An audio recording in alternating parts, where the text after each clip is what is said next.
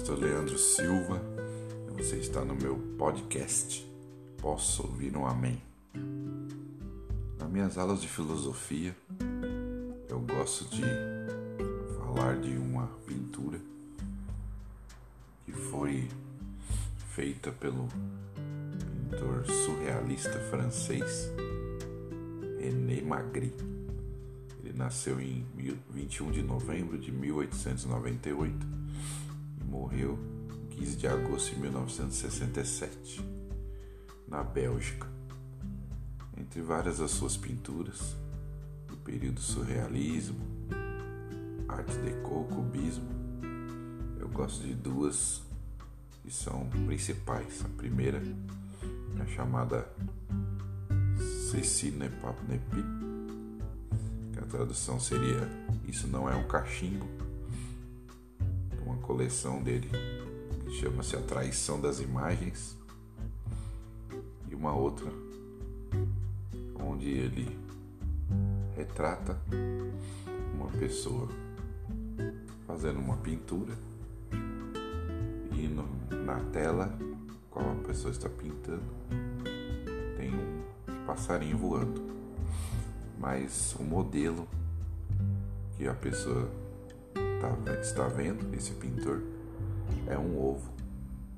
Um ovo comum. Isso demonstra então a maravilhosa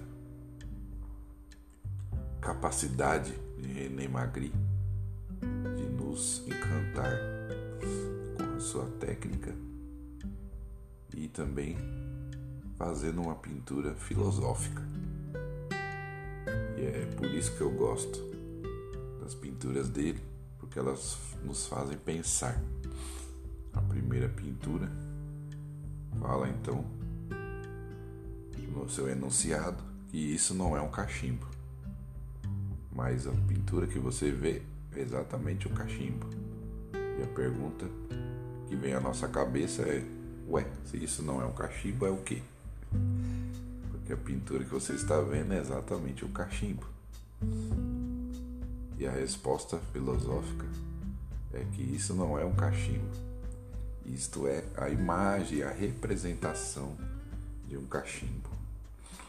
Com isso podemos então partir desse pressuposto e trabalharmos na filosofia a questão do conceito e pensarmos é, que nós vivemos em uma sociedade onde existem representações e conceitos padronizados. Então se padronizou em nossa sociedade que aquele desenho representa um cachimbo. Mas quando nós vemos o desenho, nós não falamos isto é a imagem ou desenho de um cachimbo. Nós falamos que é um cachimbo. Porque o padrão da sociedade já convencionou que aquilo é a representação de um cachimbo. Então, para nós, a representação, a identidade, o conceito é muito importante. E René Magritte, com suas pinturas filosóficas, nos faz pensar e refletir sobre isso, porque é algo tão básico que nós acabamos esquecendo a importância dos conceitos. Outro filósofo que trabalhou com isso também é Platão. Platão, com seu, a sua teoria do mundo das ideias, o mundo concreto e o mundo sensível. E o mundo das ideias então seria o lugar onde o cachimbo verdadeiro existe. E aquele desenho, então, a figura pintada por René Magritte representaria apenas a imagem do cachimbo verdadeiro que existe não aqui no mundo sensível, mas no mundo das ideias. Essa é a filosofia de Platão que nos influencia até hoje. Filmes como Matrix, Show de Truman e outros são influenciados por essa ideia de que nós vivemos em um lugar de representação e que existe um lugar onde as coisas realmente existem onde as coisas realmente são verdadeiras. É importante nós pensarmos nisso e a filosofia nos ajuda. Sócrates, um grande filósofo, trabalhou também com a definição de conceito. Sócrates utilizou uma técnica que ele chama de maiêutica, inspirada na sua mãe, que era parteira e que fazia nascer as crianças. Então, Sócrates tinha o desejo de fazer nascer as ideias nas pessoas. Para isso, ele usava então o método do debate, das perguntas, o que na maioria das vezes causava muito problema para ele mesmo. Mas o que Sócrates queria era saber e definir, ou quem sabe redefinir, ensinar para as pessoas o conceito verdadeiro das coisas. Então, em suas perguntas, Sócrates queria saber o que é o medo, o que é a coragem, o que é a justiça, o que são os valores. E então, na sua aventura filosófica, Sócrates perguntava para os cidadãos de Atenas, sempre usando sua maiêutica, sobre o conceito das coisas. Então nós vivemos num mundo onde existem conceitos padronizados e que, dependendo da época, eles são ressignificados. Mas os conceitos mais básicos, eles não são alterados e precisam ser relembrados para nós muitas vezes. Vivemos em uma época onde existem neologismos, novas palavras, existem conceitos que são alterados, palavras que são ressignificadas, como vários exemplos que nós temos na nossa sociedade, onde uma palavra ela tem um novo conceito. Uma palavra famosa que é da época da Grécia é a palavra idiota. Idiota era o sujeito que cuidava da sua própria vida, que não queria estar participando das decisões públicas, não queria participar das assembleias. Ele era o homem privado, só queria participar da sua própria vida, cuidar da sua própria vida. Então esse era o idiota. Era uma pessoa que não queria participar da política e das coisas da sua vida, da vida pública. Hoje esse conceito foi ressignificado para um, uma pessoa boba, tola, imbecil, xingamento.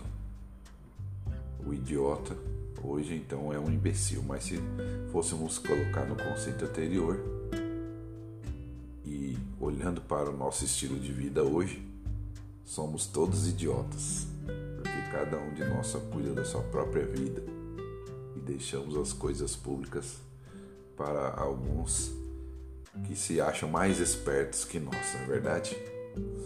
Então é importante essa reflexão filosófica para o nosso conceito pessoal, a nossa identidade. Qual é a nossa identidade? Qual é o nosso ser? E aí eu quero citar aqui mais um filósofo, que é o Parmênides. Parmênides foi um filósofo da era pré-socrática e ele, junto com é, os seus conterrâneos,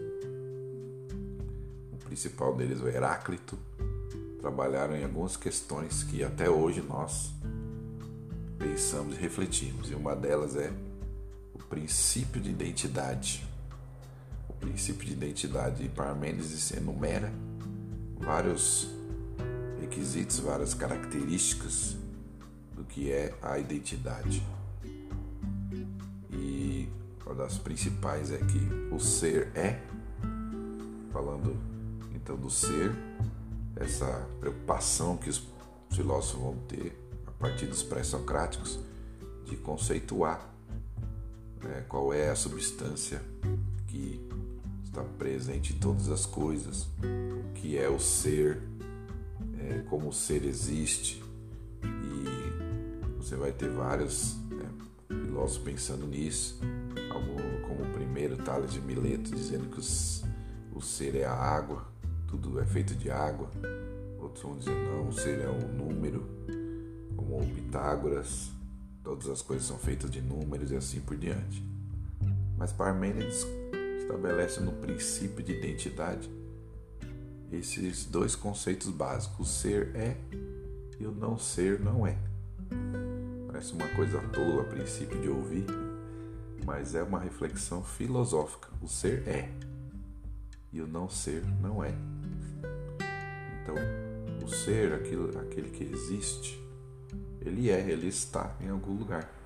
Isso faz sentido dentro do nosso conceito físico de espaço-tempo. Eu só posso definir a existência de alguma coisa se ela está em algum lugar, o espaço-tempo. O não ser não é a partir do momento que você não está em lugar nenhum você não é visível, você não é, o não ser não é.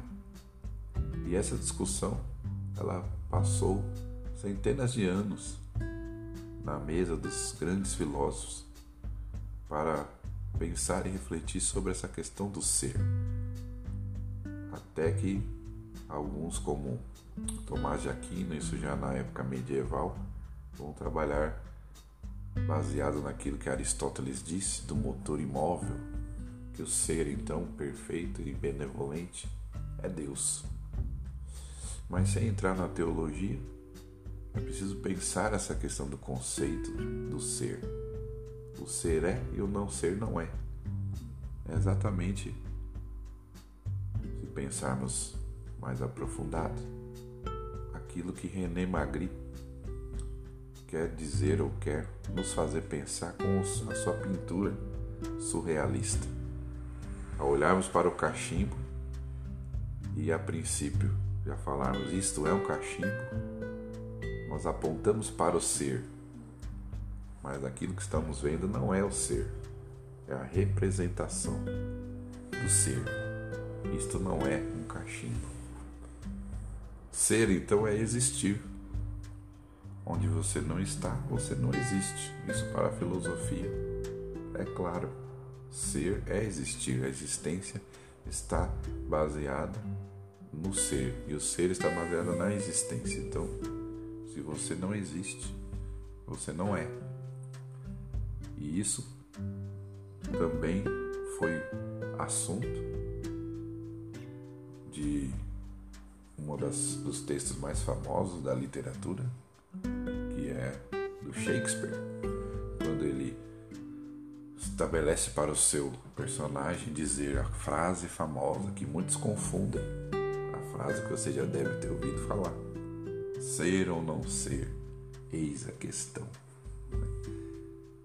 Essa pergunta que o personagem de Shakespeare fala não está ligada ao ser da pessoa.